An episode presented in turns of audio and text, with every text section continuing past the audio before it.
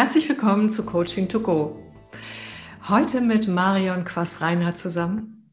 Liebe Marion, freue mich total. Du stellst dich ja gleich nochmal vor. Ähm, wir haben etwas mitgebracht, beziehungsweise hauptsächlich Marion als Expertin. Das ist ähm, das Reifegradmodell oder aber auch die verschiedenen Stufen der Ich-Entwicklung. Und wir sind deshalb so ähm, drauf gekommen, als Sie und ich uns ausgetauscht haben, haben wir festgestellt, dass es sowohl gesellschaftlich als auch in der Organisation, als gerade auch von jedem Einzelnen von uns ausgehend ein, ein wichtiges Know-how ist. Nicht nur in dieser Zeit, aber gerade in dieser Zeit. Und wenn die Menschen es mehr kennen würden, ähm, wäre mehr Verstehen da und über das Verstehen könnten wir auch bessere Wege finden. So, Marion, dann gebe ich mal an dich. Ähm, vielleicht mal kurz zu dir nochmal und auch warum machst du mit? Ja, gerne. Ich bin 52 Jahre alt, lebe hier in der Nähe von Köln komme ursprünglich aus der Richtung Gesellschaft und Wirtschaftskommunikation. Das Thema Kommunikation zwischen Menschen hat mich immer total fasziniert. Und demzufolge bin ich dann auch als Transformationsberaterin und Coach in Firmen unterwegs, aber auch in Parteien und gesellschaftspolitischen Organisationen, um eben das Thema Kommunikation, Kultur, Kommunikationskultur zu lehren, zu coachen und mit den Menschen herauszufinden, was fühlt sich für sie stimmig an. Und in dem Zusammenhang bin ich auf das Ich-Entwicklungsmodell von Jane Löwinger gestoßen, das nunmehr schon 50 Jahre alt ist und somit Gott sei Dank auch 50 Jahre empirischer Forschung auf dem Buckel hat. Und dieses Ich-Entwicklungsmodell hat mir vieles erklärt über Menschen, auch über Herausforderungen, die Menschen haben, hat mir aber gleichzeitig Lösungswege gezeigt und gebaut, wie man gerade mit sehr herausfordernden Themen unserer Zeit, besser umgehen kann. Anders, nein, anders umgehen kann, nicht besser. Mhm. Und freue mich total, dass du dich diesem Thema heute mit mir widmest, weil es ist erstmal nicht so ganz leicht eingängig, aber wenn es einmal Klick gemacht hat, bringt es einem total viel. Mhm, genau. Äh, das finde ich auch. Und gerade auch in der Art und Weise, wie du gelernt hast, das zu betrachten. Weil ähm, manche Menschen werden jetzt vielleicht schon fast ausgeschaltet haben, sagen, ja, ja, schon wieder so ein Modell, rot, grün, blau, dies, das, ich bin das, ich bin jenes und so. Kategorisierung, das trifft auf uns Menschen noch nicht zu. Und ich weiß, dass du dort ganz anders rangehst und das Modell auch anders angelegt, viel tiefgehender ist und äh, es eben kein Schulnotensystem ist von besser und schlechter, von wegen, du hast diese Stufe und ich habe nur diese Stufe, bäh, so.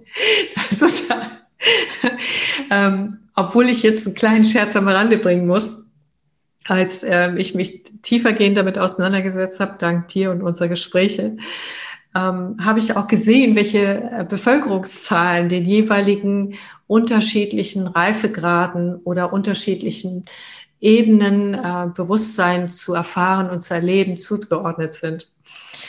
Und da ich ja mit einer bestimmten Zielgruppe arbeite und in Freude arbeite, habe ich gedacht, was? Nur so wenig?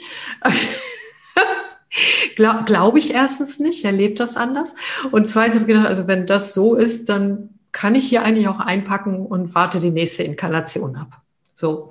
Und dann hat unser Gespräch echt in die Tiefe geführt. Und warum ich so rede äh, und wie man das auch viel besser und anders betrachten kann, da bist jetzt du wieder dran. Vielleicht magst du auch mal einen Überblick geben, damit alle, die jetzt noch ganz verwirrt durch die Gegend schauen, weil ich so viel geredet habe, äh, mal eine Struktur erkennen können. Ja, das Faszinierende an diesem Ich-Entwicklungsmodell ist, dass es sehr genau beobachtet, durch welche Reifungsstufen läuft eigentlich ein Mensch natürlicherweise. Und auch sehr klar herausgearbeitet hat, dass jede dieser Reifungsstufen, durch die wir laufen von Geburt an, okay ist und wichtig ist und keine kann ausgelassen werden. Die eine baut auf die andere auf und integriert die frühere. Und der Dr. Thomas Binder aus Berlin, bei dem ich meine Ausbildung zu dem Thema gemacht habe, hat immer betont, dass es ganz wichtig ist zu sagen, es gibt frühere und spätere Reifungsstufen, keine niedrigeren und höheren, um da die Wertung rauszunehmen. Weil wir denken immer sofort in Wertungen, was Teil unserer Ich-Entwicklung ist. Es hört bei späteren Entwicklungsstufen dann auch auf, da drin zu denken. Und ich bin auch ganz dankbar meinen Kolleginnen vom Co-Creative Campus, der Karin Wiesenthal und der Katrin Weißenborn, dass wir auch nochmal hingegangen sind und aus einem hierarchisch visualisierten Modell haben wir ein spiraliges Kreismodell gemacht, um einfach deutlich zu machen, dass jede dieser Stufen, durch die wir als Mensch gehen, eine ganz wertvolle ist, ganz viele wertvolle Beiträge leisten kann, um unser Leben gut zu leben, aber auch um mit anderen Menschen Lösungen für Themen zu bauen, Themen zu gestalten, die uns am Herzen liegen oder auch Führung zu gestalten. Mhm. Und bevor ich in die Stufen einsteige, mal eine Frage an dich, Christa Marie. Wenn du so mal auf dein Leben schaust, welche zwei, drei Entwicklungsstufen fallen dir denn so auf, ohne mhm. das jetzt mal einzuordnen, so ganz subjektiv? Also was mir da sofort einfällt, ist so die schmerzhafte Zeit so äh, zwischen 20 und 30. Also ähm, da habe ich unglaublich wenig Selbstwertgefühl gehabt und versuchte mich ständig an meine Umgebung anzupassen und ähm, mich ja den Normen anderer anzupassen und dazuzugehören. Und äh, ja, das war deshalb schmerzhaft, weil ähm, weil ich merkte, ähm, dass mich das gar nicht so erfüllt. So, ne? Also, äh, und trotzdem habe ich immer versucht, also ja, wie die anderen zu sein, denen klarzukommen. Und ähm, das fällt mir ein und dann fällt mir die Entwicklungsstufe, also drei weiß ich jetzt im Moment nicht, aber die, in der ich aktuell mich befinde, ähm, die ist auch schon etwas länger. Da ist eine sehr starke Innenorientierung. Also wer bin ich? und ähm, gleichzeitig eine Außenorientierung. Das heißt, ähm, wie funktioniert das Universum? Wie hängt das alles zusammen? Und ähm, mich fasziniert Komplexität. Mich fasziniert, wie ich wie ich trotzdem dort irgendwie durchkommen kann, also mit meinem Individualbewusstsein ganz ich bleiben, ohne dogmatisch zu werden, ohne nur von mir auszugehen. Also diese andere Form ähm, die auch wünscht, dass die anderen sie selber sind, die, die schätzt ähm, alles, was ist. Ja, so, also so, äh, ich kann es gar nicht genau beschreiben, weil die Frage etwas überraschend ist. ja. Ja, also du hast da schon instinktiv so zwei so Grundpole in der Ich-Entwicklung benannt. Also wenn wir auf die Welt kommen, dann sind wir ja erstmal total abhängig von unseren Eltern. Also wir waren es im Mutterleib schon und gerade auch die ersten Wochen und Monate ist es für uns ganz wichtig, dass wir uns auch hineinbegeben in dieses Du, in das Wir der Familie und in diese Abhängigkeit hinein vertrauen. Und mit der Zeit fängt dann immer mehr so an, die im positiven Sinne Ich-Bezogenheit. Also wer bin ich eigentlich? Was will ich? Will ich jetzt auch das essen, was meine Eltern mir zu essen geben? Hm? Will ich jetzt auch nach rechts gehen, wo meine Eltern nach rechts gehen oder will ich lieber nach links gehen? Will ich was anderes anziehen? Also es kommt automatisch in unsere Entwicklung hinein der Turn hin zu einer stärkeren Ich-Entwicklung. Und im Laufe dieser Ich-Entwicklung gibt es dann wieder, vor allen Dingen, wenn wir dann auch ähm, in die Jugend hineingehen und das frühe Erwachsenenalter, wieder die Wendung hinein zum stärkeren Wir. Also die Auseinandersetzung mit Clique, mit Gesellschaft, wo gehöre ich hin, wie kann ich in einer Gruppe gut funktionieren, ähm, wo kann eine Gruppe mir auch Halt geben, zu welcher Gruppe gehöre ich. Und im tiefsten Punkt dieses Aufgehen in der Gruppe fängt man an zu merken, so, boah, ne, diese Gruppe oder diese Clique oder auch diese Familie, das ist alles zu eng für mich. Wer bin ich denn jetzt eigentlich? Und arbeitet sich wieder aus diesem Wir-Pool in den Ich-Pool hinein, fängt an, seine Expertise auszubauen, ähm, sich mit eigenen Themen zu beschäftigen, fängt mit Abgrenzungen an. Und ähm, dieser Weg, der geht dann immer weiter bis das dann wieder einen Wir-Pool gibt und wieder einen Ich-Pool. Also es geht immer in diese Wir- und Ich-Pole hinein, wie so eine Schleife, diese Ich-Entwicklung. Und das ist schon faszinierend zu beobachten, dass wir uns immer zwischen diesen Polen hin und her bewegen. Also dieses Bedürfnis nach Autonomie und Ich, eigene Entwicklung und das Bedürfnis nach wir nach du. Und zwischen diesen Polen bewegen wir uns. Und da gibt es eine Systematik, wie wir uns jetzt schleifen von dem einen zum anderen Pol bewegen, die auch empirisch ganz gut erforscht ist. Bevor ich erneut, bevor ich auf die Stufen eingehe, ein ganz wichtiger Unterschied. ähm, Ich-Entwicklung hat nichts damit zu tun, wie cool ich in bestimmten Themen unterwegs bin oder wie äh, reif ich in bestimmten Themen unterwegs bin. Nehmen wir zum Beispiel das Thema Benutzung von Plastik oder Produktion von Plastikmüll oder CO2-Abdruck. Das ist ein Inhalt. Und ähm, es hängt überhaupt nicht von meiner Ich-Entwicklung ab, ob ich jetzt viel oder wenig Plastik benutze oder ob ich ein Einsehen habe, dass mein CO2-Abdruck niedrig oder hoch sein muss. Das ist Inhalt. Ich-Entwicklung guckt sich was anderes an. Es guckt sich die sogenannte Grunddenklogik an, die Grunddenkstruktur, Fühlart, Handlungslogik, mit der ich mit Sachen umgehe. Und da hattest du ein cooles Beispiel. Ja, ja, ja, das war wirklich ähm, total interessant. Und zwar mit einem ähnlichen Modell war ich in einem Beraterkreis und ähm, einer der Berater äh, stand auf und sagt, ja, ich bin das beste Beispiel für eine, ähm, er nannte es sogar höhere Entwicklungsstufe. Ähm, und ähm, die beinhaltet im Übrigen sehr viel Empathie, ähm, sehr ganzheitliches Denken, so, oder in eurer Sprache wäre es eine spätere Entwicklungsstufe. Also eigentlich gab es darüber schon gar keine mehr richtig. Und er stellte sich so hin und sagt, ja, und ich bin hier mit Sicherheit der Einzige, der in seiner Entwicklung schon so weit gekommen ist. So. Und die Reaktion bei allen war, die guckten sich alle untereinander an mit völliger Irritation. Und ähm, ja, und weil die Art, wie er auftrat, hatte überhaupt nichts mit der Ebene zu tun, über die er jetzt behauptete, wo er war. Und es gab dann auch Pausengespräche, also als da alle unterweise war, hättest du Punkt, Punkt, Punkt da eingeordnet? Also ich ja eher nicht. Und wie tritt er dann auf? Das ist doch irgendwie nicht so und so. Das ist doch nicht die, der Reifegrad, sondern für mich ist es eher das. Und merkt er das eigentlich nicht? So. Es war echt irritierend. Ja, ein ähnliches Beispiel aus der Firmenwelt kommt dir sicherlich sehr bekannt vor. Du bist ja auch Führungskräftecoach. Eine Führungskraft geht hin, macht ihre Antrittsrede beim Team und sagt, ich möchte, dass wir uns immer offen austauschen und ähm, jede Meinung ist mir wichtig, jede Meinung zählt, ihr könnt mit allem zu mir kommen. Und dann geht man ins Schattencoaching, beobachtet die Teamsitzungen und jeder zweite Satz dieser Führungskraft, wenn einer mit einer Idee reinkommt, ist nein, das sehe ich anders. Das ja, genau. anders machen. Ja, genau. Also der Inhalt täuscht vor, dass man ganz offen ist, aber hinten dran die unbewusste Denklogik und Denkstruktur ist, ich weiß es besser und ich lasse mich nicht wirklich auf das Denken der anderen ein. Mhm, genau. Und ein Charakteristikum von späteren Entwicklungsstufen ist immer, ich kann wirklich komplett anderes Denken zulassen und es als Bereicherung empfinden. Und ein Kennzeichen früherer Entwicklungsstufen ist es, ich muss mich mit meiner Expertise behaupten und sie durchsetzen was ganz wichtig ist für eine Zeit im Leben, aber eben nichts äh, damit zu tun hat, dass man offen und ko-kreativ ist.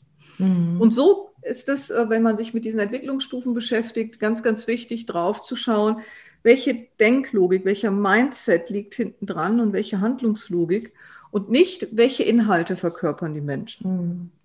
Weil es geht nicht ich, um Inhalte. Ja, ich muss dabei nochmal nachfragen. Äh, das hat mich nämlich vorhin so berührt. Das heißt, wir müssen keine kein, keine spätere Entwicklungsstufe erreichen, um Plastikmüll zu sparen. Nö, überhaupt nicht. Ah, aha, das ist interessant. und ähm, aha, okay. Das kann man das, auf jeder Entwicklungsstufe, wir können ja das Plastikmüllthema gleich mal durchdeklinieren. Oh. Auf jeder Reifungsstufe meines Seins habe ich eine andere Denklogik und Handlungslogik mit dem Thema Plastikmüll umzugehen. Aber also, wenn ich die Grundidee ja. von klein auf verstanden habe und vorgelebt bekommen habe oder durch die Medien oder durch Schule mitgenommen habe, hey, Plastikmüll einzusparen ist positiv, kann ich das über jede Entwicklungsstufe leben. Ich lebe es nur anders. Du, das, lass uns das Beispiel nehmen, das finde ich großartig. Ja, okay, gut. Alles klar, dann Schauen wir uns mal die ähm, Reifungsstufe an, die du gerade angesprochen hattest, zwischen 20 und 30. Bei vielen Menschen fängt die so mit 15, 16 auch schon an und kann sich aber durchaus bis Ende 20 durchziehen, manchmal auch sogar bis 40, 50 noch äh, sehr, sehr kraftvoll sein. Manchmal nimmt man sie auch ähm, äh, mit zum lieben Gott, wenn man dann dort äh, vorstellig wird. Und das ist die, diese Stufe, der Gemeinschaftsorientierung. Da, das ist die sogenannte E4. Da möchte man für sich entdecken, wie kann ich in einer Gruppe gut mit anderen zurechtkommen? Wie kann ich Teil einer Gruppe sein? Wie kann eine Gruppe mich stärken? Wie kann ich ähm, auch in einer Gruppe überleben? Und wie kann ich es schaffen, Teil einer Gruppe zu bleiben, nicht ausgegrenzt zu werden? Wie funktioniert Gruppendynamik? Und da ist so ähm, ganz, ganz starker Drang, in die Gruppe hineinzugehen und Teil davon zu werden. Und es auch alles herauszuforschen, was hilft mir dabei, gemeinschaftstauglich, gruppentauglich zu sein. Wie wir sehen, ist das eine ganz essentielle Entwicklungsstufe, Reifungsstufe für ähm, Zusammenleben auch. Mhm. Und wenn wir das Thema Plastikmüll. Ja, das ging mir gerade durch den Kopf. Genau, wir nehmen das Thema Plastikmüll. Hast du da eine Assoziation? Sofort. Sofort. Ja? Wenn, wenn es eine Gruppe gibt von richtig coolen Leuten, mit denen ich zusammen bin und alle sparen Plastikmüll, dann ja. muss ich natürlich sofort Plastikmüll sparen. Genau. Wenn ich das gerne würde, aus meinem eigenen ökologischen Verständnis heraus, aber niemand macht mit und alle gucken dann nur komisch hin und sagen, warum machst du das oder findest es nicht wichtig, dann würde ich in Konflikt geraten. Genau. Und auch alle anderen in dieser Reifungsstufe E4, gemeinschaftsorientierte Stufe, sind auch alle anderen Gruppen, die nicht Plastikmüll sparen, doof und unterentwickelt. Ah. Also man grenzt sich dann auch von den Gruppen voneinander ab. Verstehe. Uh, ha. Das erinnert mich sofort an Organisationen und Teams, wie sich untereinander abgrenzen und so genau. Bilder haben, wo ich immer denke, was? Genau. Köln, Düsseldorf, ne? Ja, ja. Fußballvereine. Und also ein Teil von unserem Herzen, also zumindest meinem Herzen, wird immer in der E4 schlagen, weil ich halt einen bevorzugten Fußballverein habe und mich mit dieser Gruppe und diesem Fanclub identifiziere. Also es wird immer ein Teil von uns sein. Natürlich haben auch schon frühere Entwicklungsstufen mit dem Thema der Gemeinschaftsorientierung zu tun, aber wir haben jetzt mal bei E4 angefangen. Mhm. Und dann merkt man im Laufe dieser Entwicklung, das hast du ja auch eben skizziert, so, hm, also irgendwann ist aber auch Schluss mit anpassen und sich immer in die Gruppe hineinfügen. Dann entsteht so ein Bedürfnis immer mehr. Und wer bin ich? Und was will ich? Und wofür stehe ich? Was ist meine Expertise?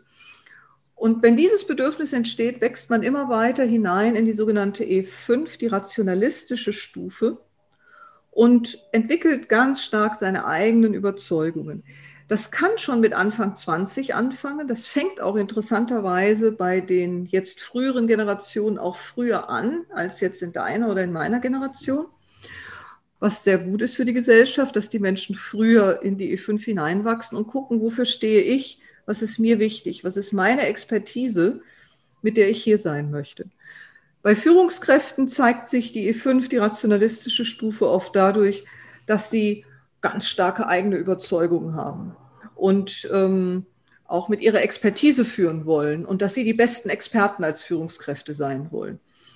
Was sich für manche Führungsthemen durchaus eignet und für manche Führungsteams. Für sehr komplexe Führungsthemen, wo eben nicht eine Expertise wichtig ist, sondern eher eine Vielfalt von Expertisen, die unterschiedlich sind und zu Synergien bauen müssen, ist die rationalistische E5-Stufe doch sehr, sehr herausfordernd. Mhm. Genau. Und das ist dann auch so die Motivation, sich so auch, merkt man auch so einen Entwicklungsimpuls, den hast du vielleicht auch in deinem Leben gemerkt. Ja, irgendwann warst du Expertin, hast eine Ausbildung gemacht, ähm, standest da so deine Frau in deinem Beruf, warst anerkannt als Expertin, warst auch erfolgreich. Und dann meldete sich so eine innere Stimme, ja, aber was will ich sonst noch? Was ist mir als Christa Marie, als Mensch noch wichtig? Welche Werte treiben mich an? Wie will ich eigentlich mit anderen umgehen? Mhm. Und das ist dann die eigenbestimmte Stufe, die I6.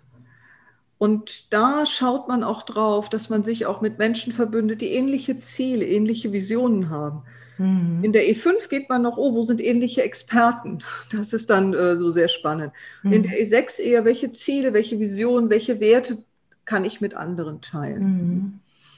Ja, ich glaube, das war bei mir tatsächlich dieser Umbruch. Ähm, als ich äh, auch dann die, ähm, den Wert nicht mehr in der Steuerberatung in solchen Dingen fand, sondern der Umbruch hinein dann Richtung Coach.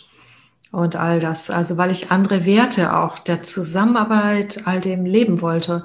Also da war es ein richtiger Umbruch. Das habe ich auch als echt krass empfunden. Ich merkte so, ja, schön und gut, dass ich jetzt Steuerberaterin bin, meine eigene Kanzlei habe. Aber jetzt geht es mir um was anderes. Ja. Und wenn ich durch die eigenbestimmte Stufe, die E6 gehe, werde ich immer mehr zum Achiever. Mir ist es wichtig, die mir wichtigen Ziele zu erreichen.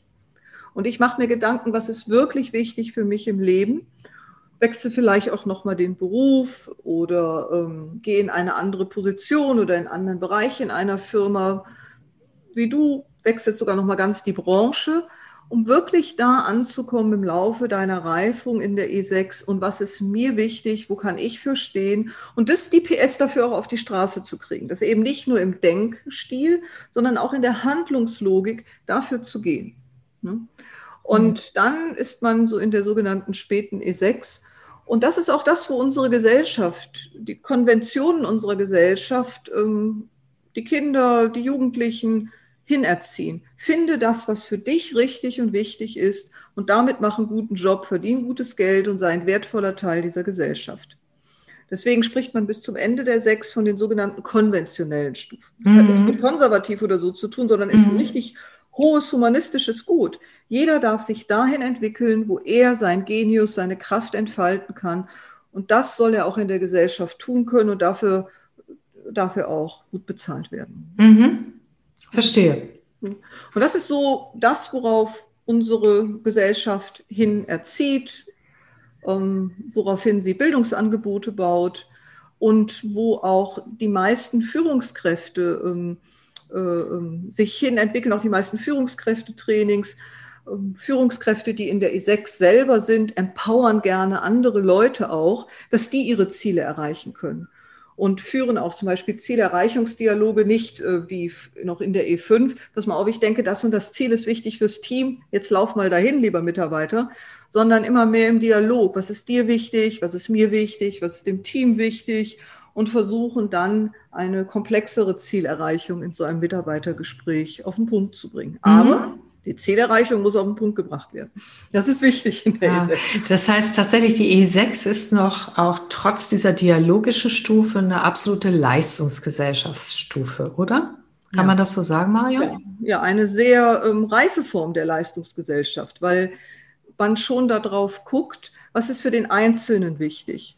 Und nicht nur, was ist für die Gesellschaft wichtig. Mhm. Also es ist die Kombination aus Leistungsgesellschaft und der Mensch darf sich hier entfalten im Rahmen hm. der Werte der Leistungsgesellschaft. Okay, okay. Ah, jetzt ähm, klickert es von mir immer so, jetzt wo du das erzählst, mit mehr Beispielen, auch aus dem, was ich mit den Führungskräften oder den äh, Teammitgliedern erlebe. Und manchmal ist es tatsächlich so, diese Stufe hätten manchmal gerne, also das wird auch von den äh, HR ausgeschrieben und so, aber, äh, und es finden auch alle gut, aber gelebt wird dann doch das andere noch, dieses, ähm, letztendlich ähm, zu viel vorgeben, zu viel, ich will noch Experte sein und meine Meinung anerkannt und eine, eine, eine Sorge quasi im Dialog auch an Macht zu verlieren. Ne? So. Genau, genau. Also je mehr ich in die E6 hineinwachse, umso mehr fange ich an zu vertrauen, dass der Dialog an sich das Wichtige ist. Ah. Dass man über den Dialog gemeinsam an ein Ziel kommt. Okay. Und nicht unbedingt mal mit seiner Expertise am Ende glänzend dasteht. Das ist aber dann so die späte E6 und fast schon der Übergang zur E7. Ja, da bin ich mal gespannt, was da noch kommt. Was sind E7? Ja, Mensch, wir haben das Plastikbeispiel vergessen. Oh, ja. Sechste Plastikbeispiel. Okay, müssen wir machen. Das müssen wir unbedingt machen. Ja. Genau. Also, wenn ich in die E5 hineinwachse, in den rationalistischen Experten, dann fange ich an, mich damit auseinanderzusetzen, wie kann ich effektiver Plastik sparen nicht nur keine Plastikzahnbürste mehr benutzen, sondern Holzzahnbürste oder weniger Plastiktüten benutzen, sondern ich fange an, mir eine Expertise aufzubauen. Wie geht es effektiver? Entweder privat oder sogar beruflich. Und immer mehr junge Menschen streben ja auch in Berufe hinein, wo sie effektiver das ganze Thema CO2-Abdruck, Green Deal, Umweltschutz äh, betreiben können. Und da ist mhm. ja auch eine wahnsinnige Innovationskraft gerade da zu ja. dem Thema. Ne? Mhm. Auch in der Biotechnologie, in anderen Innovationstechnologien. Also da will ich als Experte richtig effektiv sein, was das Plastiksparthema angeht. Verstehe. genau. Ja, und äh, bei der E6 da lasse ich die Effektivität natürlich nicht los, aber ich mache mir so mehr Gedanken darüber, wie kann ich andere Menschen empowern, motivieren, sich auch für dieses Thema zu erwärmen.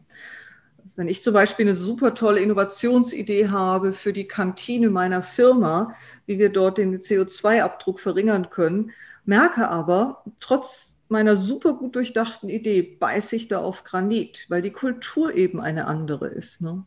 Dann fange ich an, mir in der E6 Gedanken zu machen, okay, was braucht denn die Kultur oder welche Dialoge braucht es, um die Menschen zu gewinnen, zu empowern und ihr Potenzial zu entfalten, damit sie alle Lust haben, auch in der Kantine den CO2-Abdruck zu verringern. Ah, okay. Gut.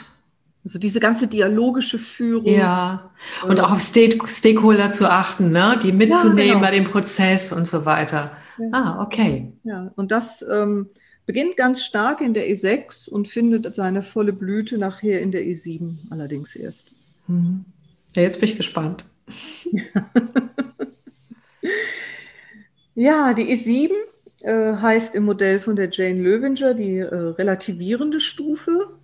Im Modell von Bill Joyner, der das Ganze auf Führung, auf Leadership Agility ähm, gemünzt hat, heißt das The Catalyst, die katalytische Stufe.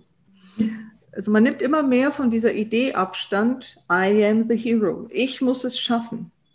Und ich muss es alleine schaffen.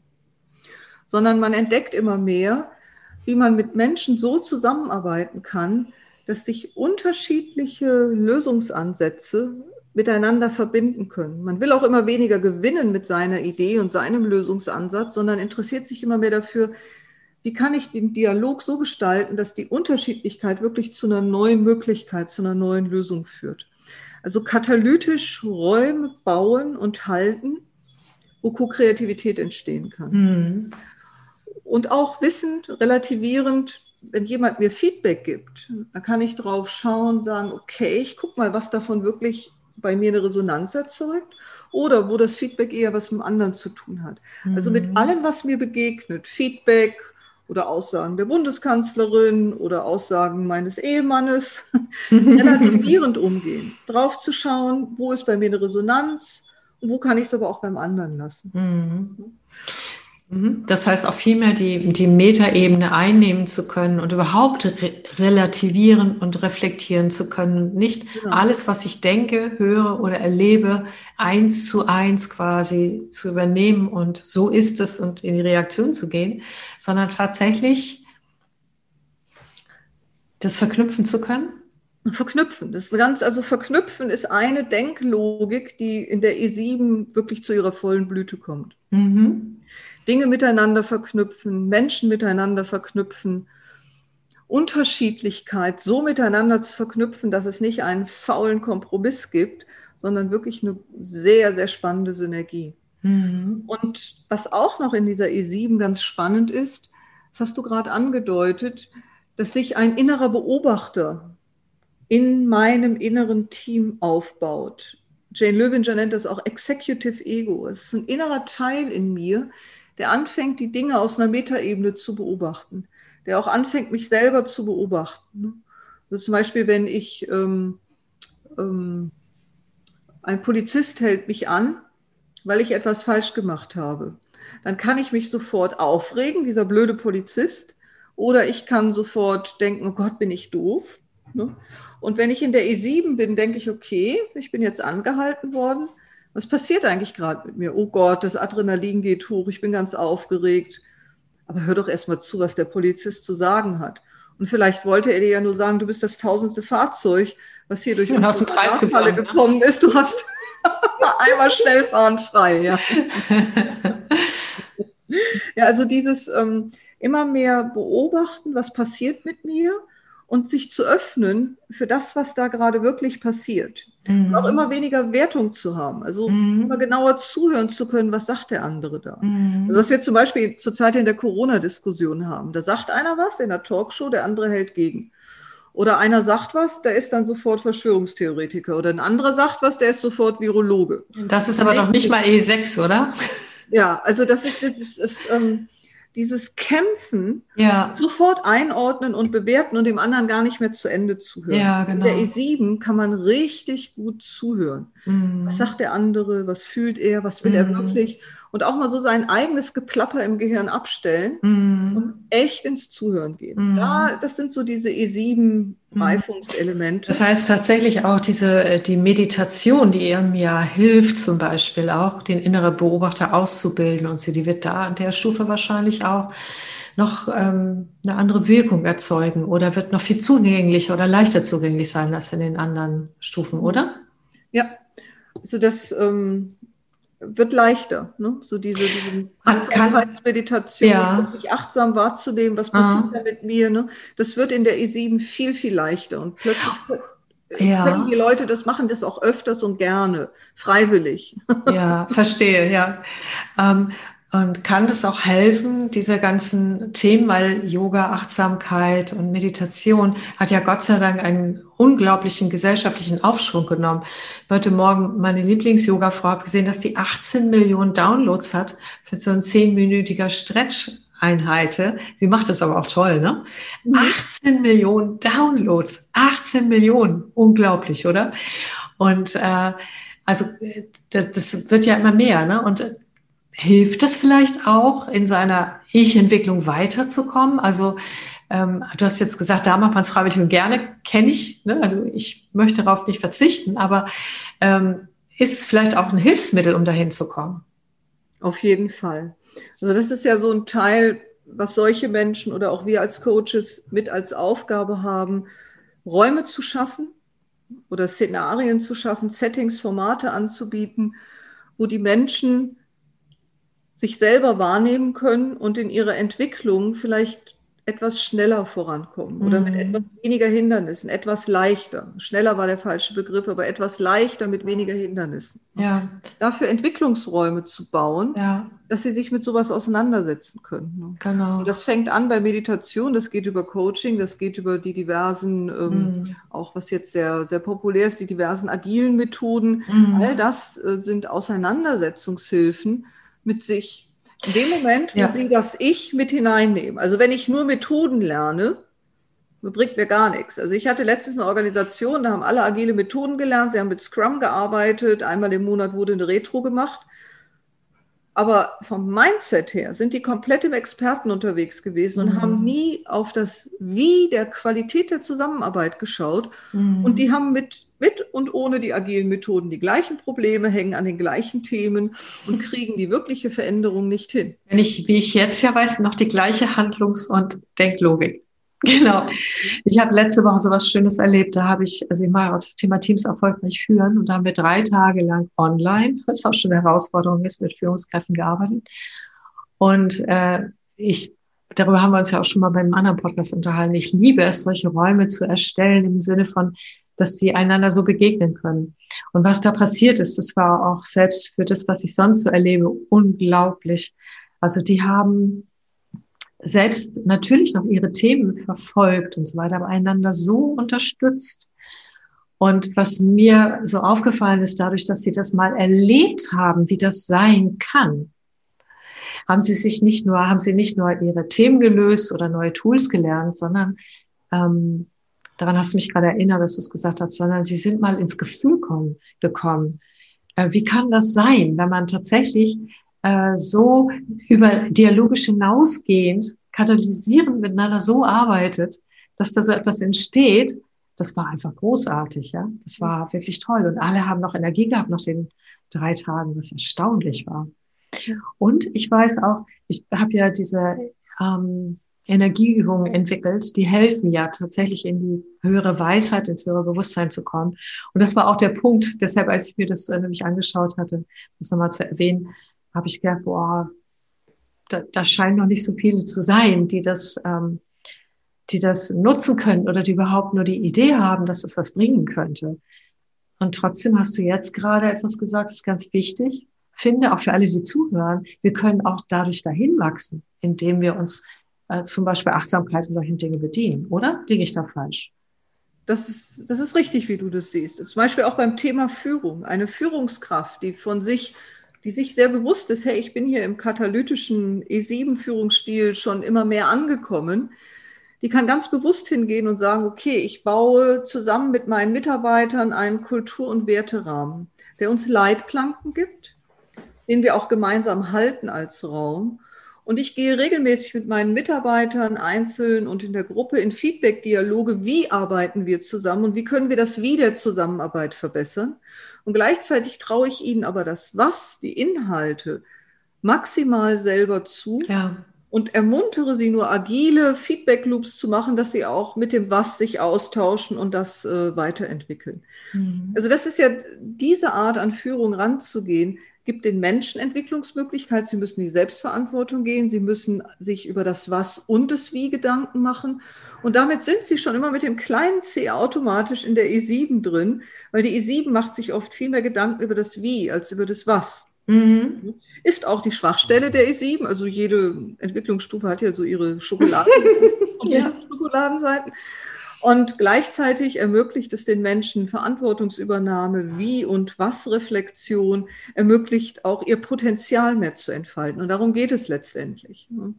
Und was die E7er Führungskräfte auch zunehmend lernen, ist es, mit Komplexität umzugehen und nicht eindeutige Antworten nur zu verlangen oder zwischen richtig und falsch zu unterscheiden, sondern immer mehr zu gucken, was ist heute der Kontext, was braucht es heute für die Firma und für die Kunden, was ist der Kernnutzen für die nächsten ein, anderthalb Jahre, den wir erreichen wollen, also wirklich so ein Frame of Action. Und dann zu gucken, und wie schaffen wir das agil, das zu erfüllen. Mhm. Und während des Weges immer wieder zu gucken, und wie geht es noch anders? Welche Möglichkeiten gibt es noch? Und somit die Komplexität anders einzufangen, als zu sagen, das ist der Prozess, so müssen alle laufen und alles, was das stört, muss ausgemerzt werden. Mhm. Weil damit das, das funktioniert so nicht mehr in einer komplexeren Welt. Nee, das tut es nicht. Und ich finde es total spannend, was du erzählst, weil das auch schon viel Antworten hat ne, für Organisationen und Führungskräfte. Da uns aber auch ähm, Menschen, die keine Führungskräfte zuhören, kann ich mir vorstellen, dass sich jemand die Frage stellt und sagt, wie ist es für mich individuell in dieser unglaublichen Zeit, wenn ich E7 Qualitäten habe? Kannst du da ein Bild beschreiben, wie ich dann mit dieser Komplexität und der Unsicherheit umgehe? Naja, eine Möglichkeit, damit umzugehen, ist erstmal anzuerkennen, dass innerhalb von Komplexität es keine eindeutigen Antworten gibt, sondern dass sich, dass man in einem sehr dynamischen Umfeld lebt, dass sich Dinge immer wieder verändern und ich mir einen eigenen Frame setzen muss, einen eigenen Rahmen setzen muss, was möchte ich denn davon bewirken?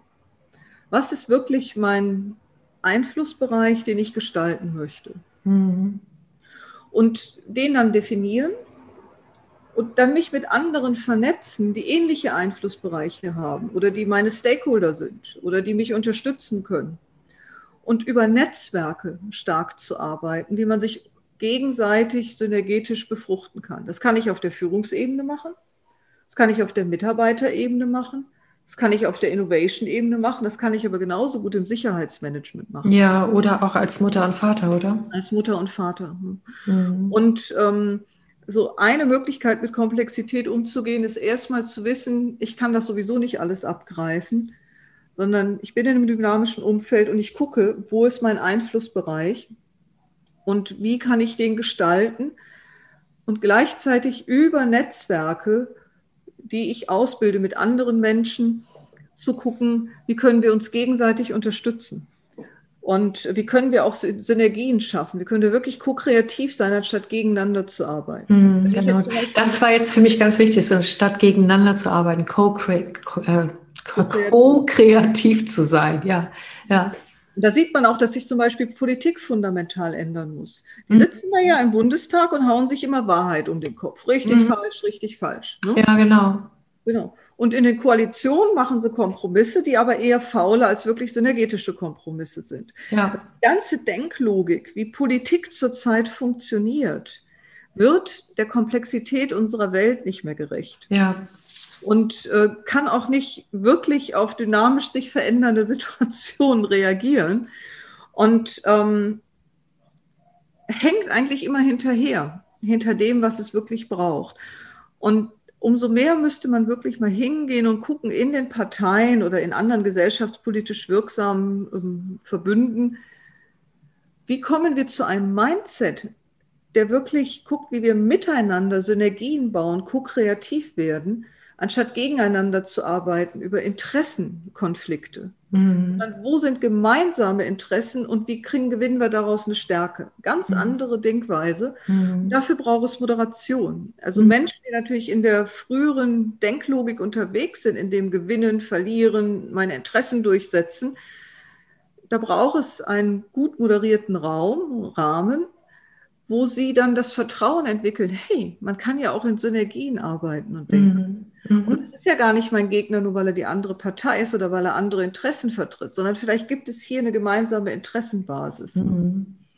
Und im Grunde genommen ist es eines meiner Credo, was ich als Credo für mich herausgefunden habe die letzten Jahre, es braucht in den ganzen politischen Prozessen eine allparteiliche Form von Moderation. Ja, genau von Menschen, die eben nicht das Interesse der Parteien haben oder der jeweiligen Interessenverbände, sondern mhm. wirklich allparteilich sind, deren einziges Interesse ist, dass wirklich gute Synergien entstehen, damit die Themen dieser Zeit ja. gelöst werden können. Ja, genau.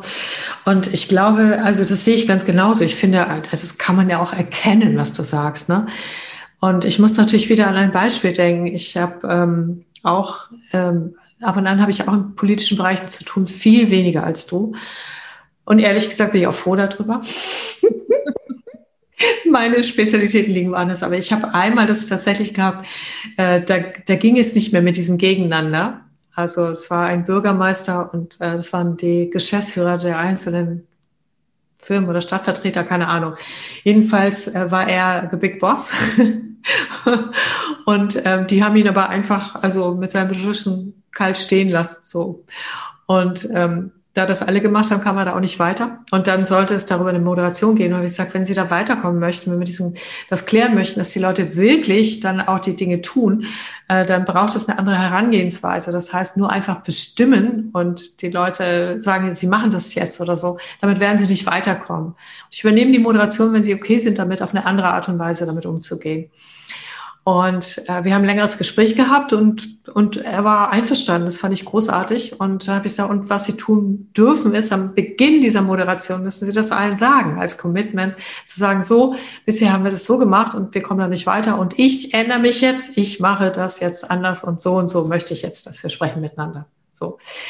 Das war ziemlich gut. Ne? Alle waren ganz überrascht, total toll. Und dann ließen sich die Menschen auch darauf ein. Der, also ich habe moderiert und die fingen dann damit auch an. Aber irgendwann, und das war leider nicht sehr lange nach dem Beginn, vielleicht eine halbe Stunde danach, kam ihm irgendwas quer. Und das stand da auf, sagte er, meine Herren, es muss Ihnen klar sein, dass ich jeden von Ihnen sofort entlassen kann. Ich bin Ihr disziplinarischer äh, Dings da. Bumm! Ja, und aus. Der Workshop war platt. Nichts mehr. Ne? Also der ist dann einfach mal von einem späten E6er, frühen E7er Workshop-Setting, ist er in den E5er reingeplumpst. Ja. Und dann entsteht sofort ein psychologischer Bedrohungsmodus und dann geht nicht mehr mit. Ne? Ja. Und da sieht man auch, wie wichtig es ist, ähm, dass man halt mit den Top Entscheidern, Top-Führungskräften, dass man die wirklich mit Coaching auch begleitet, dass die ein Bewusstsein dafür kriegen. Die machen das ja nicht, weil sie böse sind oder böse sind, sondern sie verstehen nicht, dass sie den anderen in den Bedrohungsmodus schießen. Und dieses Bewusstsein kann eigentlich in der E6 auch erst richtig wachsen. Und da kann ein Coach total hilfreich sein, dieses Bewusstsein auszubilden. Ein Teamcoach, ein mhm. Einzelcoach ist eigentlich egal. Und ähm, ja, und, und wenn wir auf die E8-Stufe gucken. Oh ja, da bin ich. Wir müssen, den, wir müssen den Plastikmüll in, Müll in E7. Ja, ja, die, die, E7 und die E8 müssen wir noch mit Plastikmüll. Machen wir erst den Plastikmüll oder erst die E8? Nee, erst die E8, ich bin so neugierig. Die E8 ist die systemische Stufe. Und bei der systemischen Stufe, die wird bei Bill Joyner auch der Co-Creator genannt, geht es immer, dann, immer mehr um die Idee, wie werde ich im großen Ganzen wirksam? Also zum Beispiel, wenn ich Lehrerin in einer Schule bin interessiert mich auf der E8er Stufe sehr, sehr stark, wie kann ich den Schulorganismus auch zum Reifen und zum Wachsen bringen und nicht mehr nur noch meine Klasse. Ja, also das, das, äh, das, die, der Wunsch, mehr in den Zusammenhängen auch wirksam zu sein. Und gleichzeitig aber das Bewusstsein dieser Lehrerin und meine Klasse ist aber die Sonde, ist das Wichtigste, um das ich mich kümmere, weil es ist ja auch ein Organismus. Und ich will dieser Klasse nicht nur Deutsch, Mathe beibringen, sondern ich möchte dieser, mit dieser Klasse einen Entwicklungsraum schaffen, wo sie sich als Menschen entwickeln können, wo sie ihre Potenziale entfalten können, wo sie eine interessante Gruppendynamik erleben können.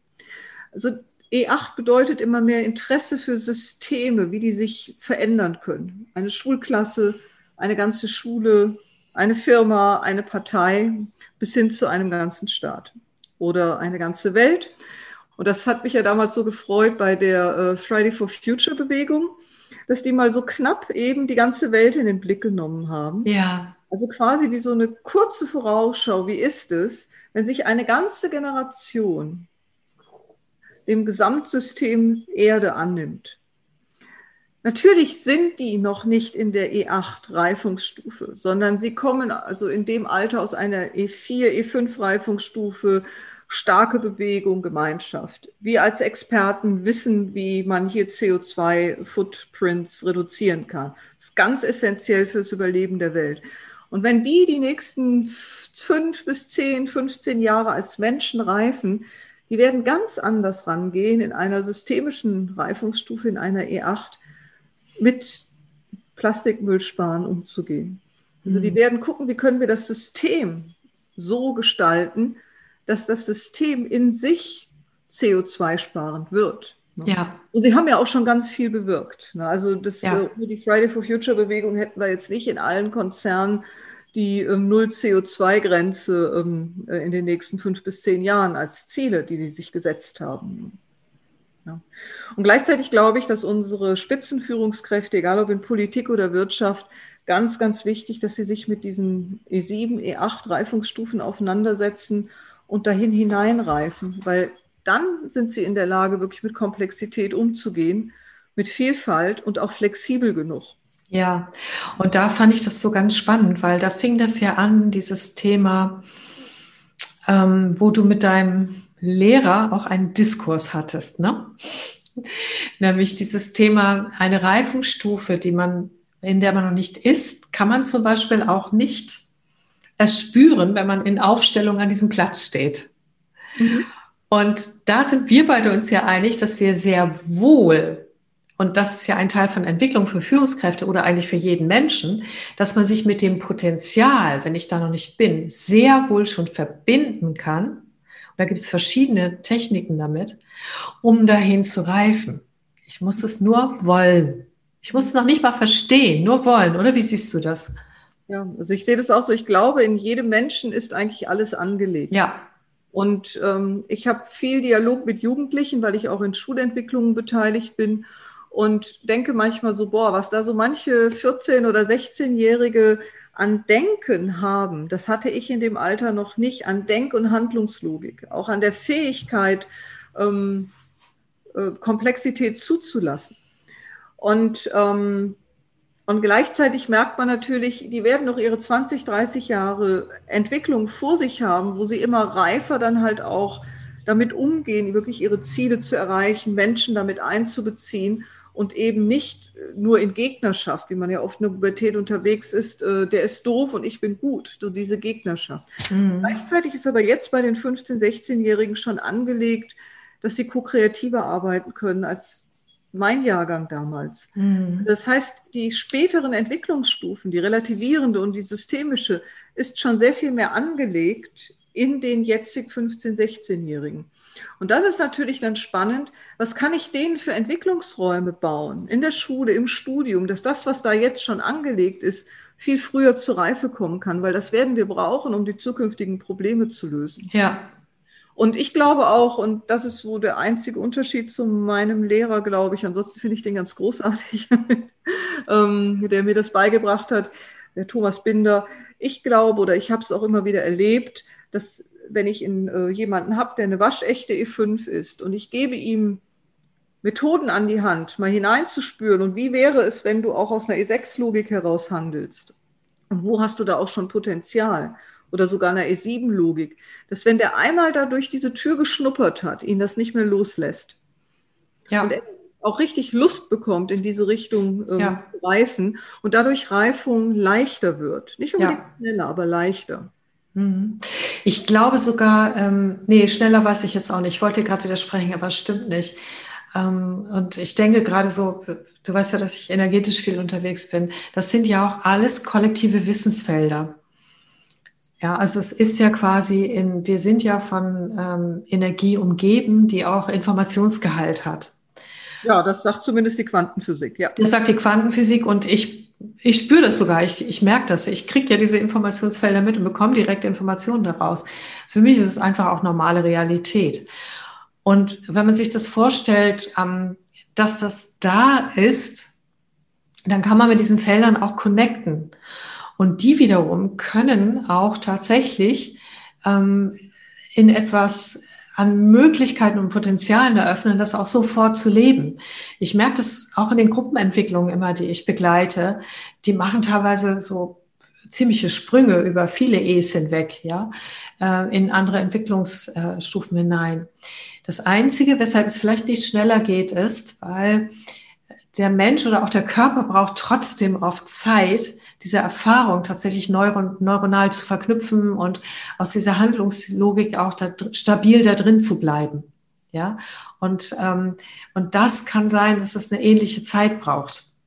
Ja, das braucht Zeit und äh, braucht auch ähm, Erfahrung. Also ich muss ja auch Erfahrung machen dürfen mit einem Mindset. Mhm, genau. Also wenn, äh, ähm, wenn mir da so ein Coach erzählt, ähm, Feedback ist was Wertvolles. Ne? Da muss ich ja erstmal meine Erfahrung machen dürfen, dass genau. Feedback was Wertvolles ist, dass es mich nicht bedroht, dass es mich weiterbringt, dass ich nicht alles Feedback, was mir gesagt wird, annehmen muss, aber dass ich es zumindest mal ins Vorzimmer reinlassen kann und gucken kann, was nehme ich davon. Also dieses relativierende Umgehen mit Feedback, das ist ja schön und gut, dass mir das jemand sagt, aber da muss ich ja erstmal dann auch ein, zwei Jahre Erfahrung mitmachen dürfen, bevor es sich setzt. Ne? Genau. Und gleichzeitig ähm, kann man nicht früh genug anfangen mit dem Thema Feedback mit Menschen.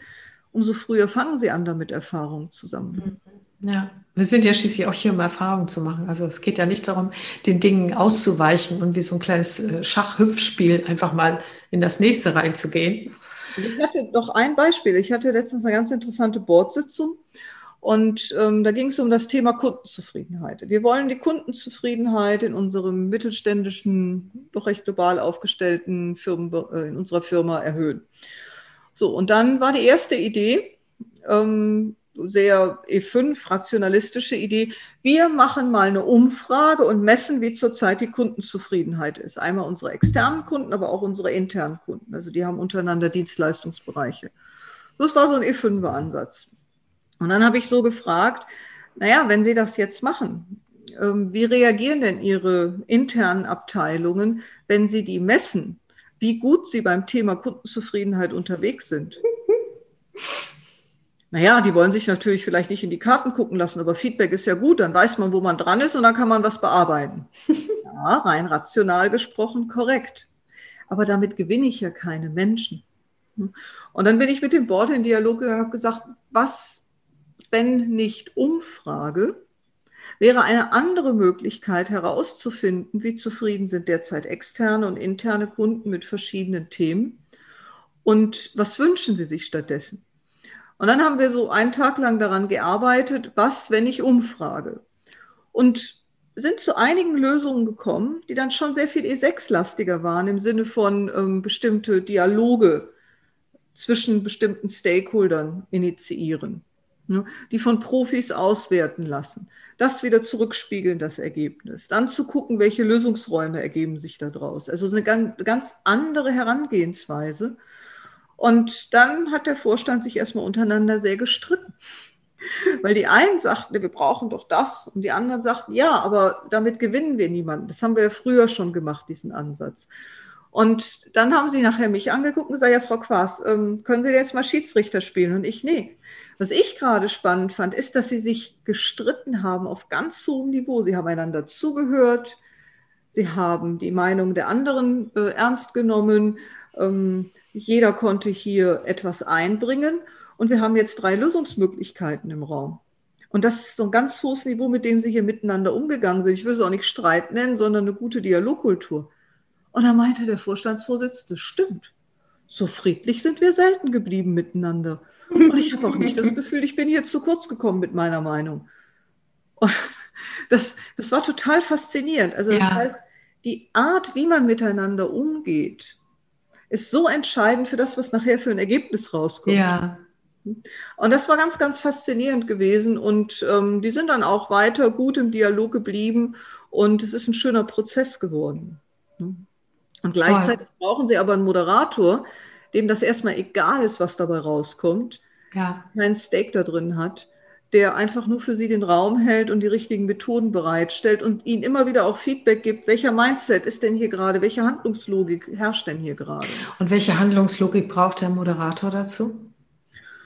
Welche Handlungslogik braucht er? Also ähm, hilfreich ist es schon, dass er sich mit den unterschiedlichen Entwicklungsstufen und Handlungslogiken auseinandergesetzt hat für sich und ein Gespür zumindest für sich entwickelt hat, wo er oder sie steht und dann immer sehr genau hinschaut, was braucht denn jetzt der Kunde von mir oder mhm. was braucht die Gruppe? Braucht die eine Expertenmoderation?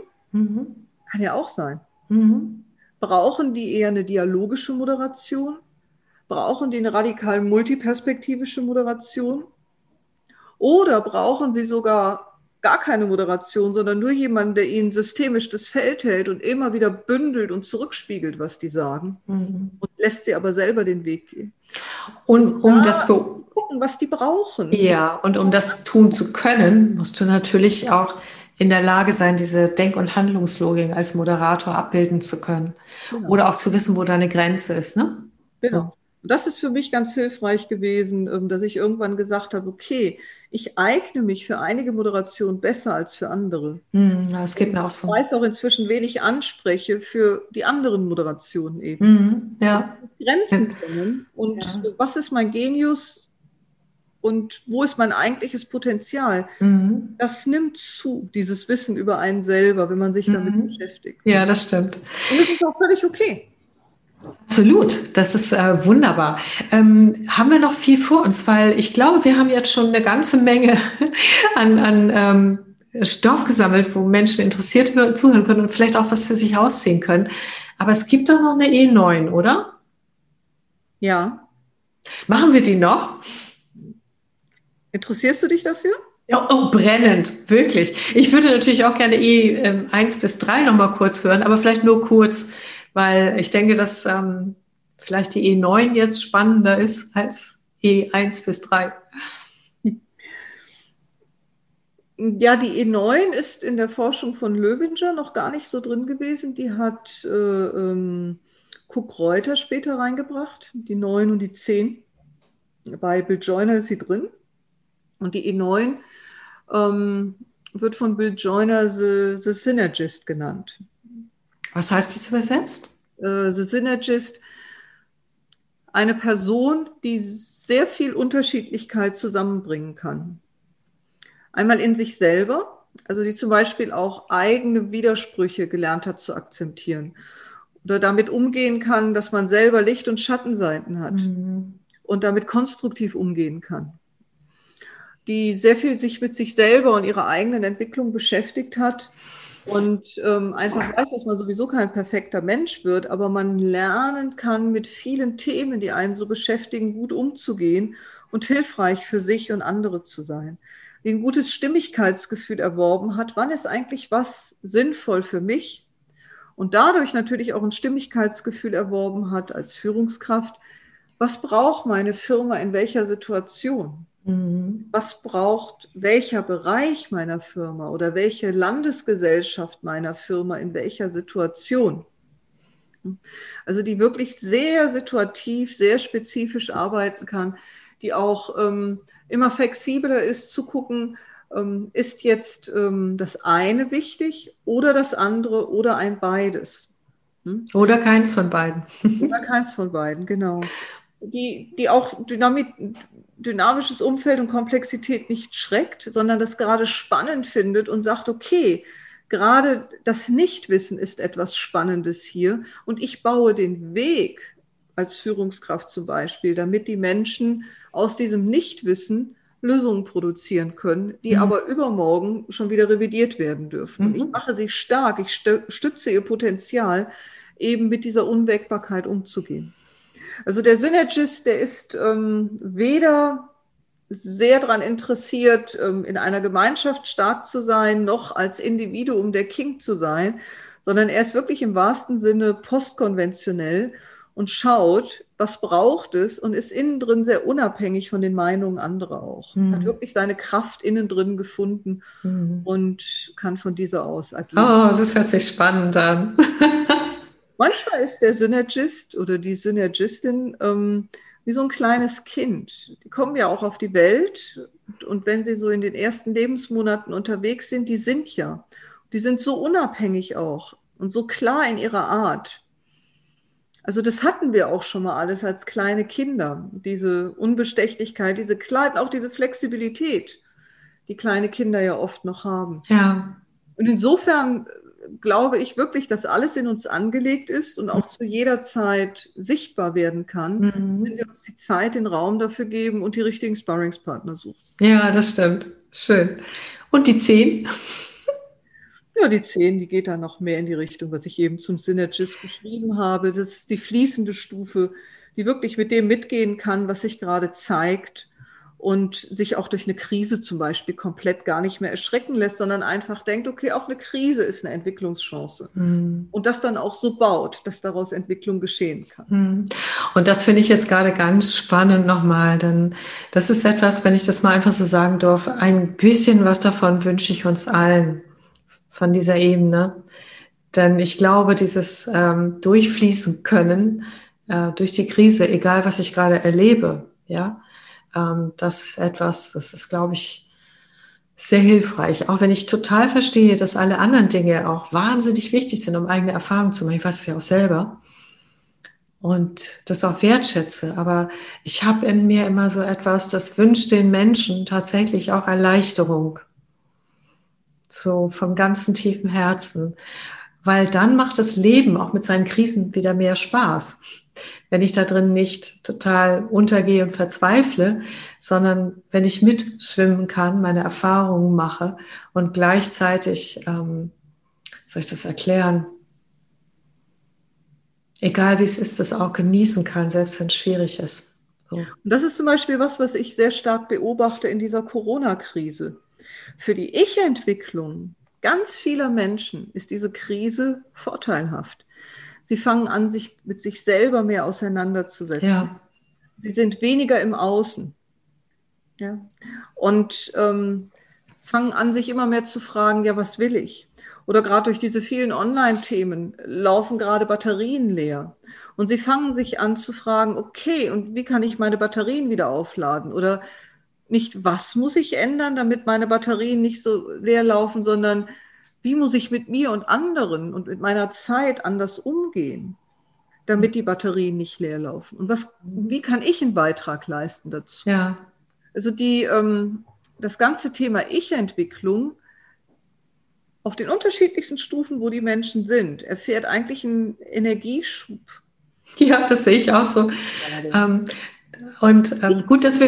Anfühlt. Nicht, dass es leicht ist. Und nein, nein, nein, nein, nein, nein, nein. Also ich ähm, absolut nicht. Finanzielle Herausforderungen. Unsere ganze Branche hat die. Ne? Ah, ja, alle haben das wirklich. Entwicklungsperspektive ist diese Krise ein Entwicklungsschub. Und wir merken zum Beispiel, wenn ja. wir sehen zum Beispiel, ne, also die Angela Merkel immer mit ihren Ministerpräsidenten trifft sich und dann diskutieren die immer mit dem gleichen Mindset und es kommen immer die gleichen Lösungen raus. Lockdown, nicht Lockdown, wenig Lockdown, viel Lockdown. Äh, das Lösungsmuster, also die Handlungslogik ist immer die gleiche, weil die sich nicht darüber Gedanken machen, mit welcher Handlungslogik gehen wir eigentlich ja. ran. Und gleichzeitig helfen sie anderen Menschen dadurch zu erkennen, dass es immer das Gleiche ist. Genau. Und, äh, und, dadurch lernen wir Menschen, dass diese Handlungslogik uns nicht ausreichen. Und dadurch haben wir neue Entscheidungsmöglichkeiten auf der Ebene, wie wir darüber denken. Hochspannend. Aber trotzdem, ich bin sicher, dass wir schon über die Zeit drüber sind, die wir wollten. Aber ich bin so ein Mensch, ich muss es jetzt auch noch voll, vollständig haben. Brauchst nicht lange erklären, nur E1 bis 3, mal ganz kurz. oh, du guckst gerade so, als wenn das jetzt nicht hinhaut. Was soll ich genau machen? E1 bis 3 haben wir noch nicht erklärt. So ganz kurz mal, einfach der Vollständigkeit halber. Wir sind bei E4 eingestiegen und ich denke auch, das sind die wichtigen, die wir jetzt besprochen haben. Also die E3 kann ich noch erklären. Ähm, die E3 ist eine sehr egozentrierte, eigenzentrierte Stufe, wo ich wirklich so ähm, erlebe und herausfiltere, sehr selbstorientiert. Was ist mir wichtig? Und äh, ähm, äh, gerade Kinder und, und frühe Pubertät, also so Kinder um die neun, zehn, elf bis zur frühen Pubertät, aber auch teilweise spätere Pubertät, sind in diesem, und was ist mir wichtig? Und ich, ne, es ist nicht äh, der Trotz, der Trotz ist in den früheren Entwicklungsstufen, ja. sondern wirklich dieses Abgrenzen. Und okay. ähm, da ist es eigentlich auch nötig, zum Beispiel, äh, das sind fast alle in der Stufe in der Schule oder in der Ausbildung, dass im Grunde genommen Schule und Ausbildung einem auch die Möglichkeit gibt, sich immer wieder zu reiben zu dürfen an Lehrern, an Gruppe, um immer mehr herauszufinden, was ist mein Potenzial, was ist meine Kraft. Und die Normierung, alle müssen zur gleichen Zeit Unterricht machen und immer das Gleiche schreiben, die gleichen Aufgaben machen, ist eigentlich für eine optimale Förderung dieser E3-Stufen mhm. überhaupt nicht dienlich. Mhm. Im Grunde genommen müsste Unterricht viel individueller die Potenziale fördern und dieses egozentrische ähm, nicht egozentrische, dieses eigenzentrierte, was in dieser Entwicklungsstufe sich entfalten will, auch wirklich zur Blüte zu Also mehr kanalisieren dann auch, ne? Ja, also das ist, äh, das ist ganz interessant. Ähm, und in der E1 und der E2, äh, das sind so diese Kleinkind und Kindstufe. Ja, habe ich jetzt fängt sich selber zu spüren und mm. aber auch guckt äh, und wie bin ich in der Familie verortet? Wo kann ich dann auch mal über die Familiengrenzen hinausgehen und wo habe ich aber auch Abhängigkeiten mm. und möchte mich auch wieder eingliedern. Ja, genau. Natürlich alles auf einer sehr unbewussten Ebene. Ja, natürlich. Jetzt habe ich auch verstanden, warum das jetzt ähm, für diesen Kontext gar nicht mehr so wichtig ist. Marion, das war wow. ich finde das echt total klasse und ähm, es war ein wunderbarer Dialog mit uns beiden. Gibt es noch etwas, was du zum Abschluss mitgeben möchtest? Ähm, äh, wobei du hast die ganze Zeit schon gegeben. Ne? Aber ich wollte dir einfach den Raum für Abschlussworte geben. Ja, ich wünsche den Zuhörenden, dass sie ähm, Lust bekommen haben, sich mit dem Ich-Entwicklungsmodell auseinanderzusetzen, es zu erforschen, zu erkunden und damit einer großen Neugierde und Offenheit reingehen. Das, ähm, es ist was Wunderbares, was das Leben bereichern kann und einen auch in Frieden bringt mit dem, wie die anderen sind. Weil die anderen sind da, wo sie jetzt sind. Man kann gucken, dass man Brücken baut zwischen sich und den anderen. Man kann die anderen viel mehr da lassen, wo sie sind und wertschätzen in dem, wie sie gerade sind. Wunderbar. Das, was du gerade gesagt hast, das ist nämlich genau das, was uns beide verbindet. Deshalb habe ich dem gar nichts mehr hinzuzufügen, weil auch genau das ist meine Haltung mit den Menschen und auch die Wünsche für sie. Ich werde deine Website in die Shownotes tun, weil ich weiß, wer sich damit beschäftigt, findet sicherlich im Internet eine ganze Menge. Aber wer wirklich Lust gekriegt hat, sich darin auszubilden, der kann sich dann an dich wenden. Ja. Gerne. Vielen, vielen Dank, Marion. Und an Sie alle, ich hoffe, es hat Ihnen gefallen. Im Sinne von, dass es Sie, ja, dass sich vielleicht auch reiben können da drin und vielleicht aber auch etwas für sich gefunden haben, wo Sie Aha-Momente haben. Einen schönen Tag und bis zum nächsten Mal bei Coaching to Go. Tschüss. Tschüss.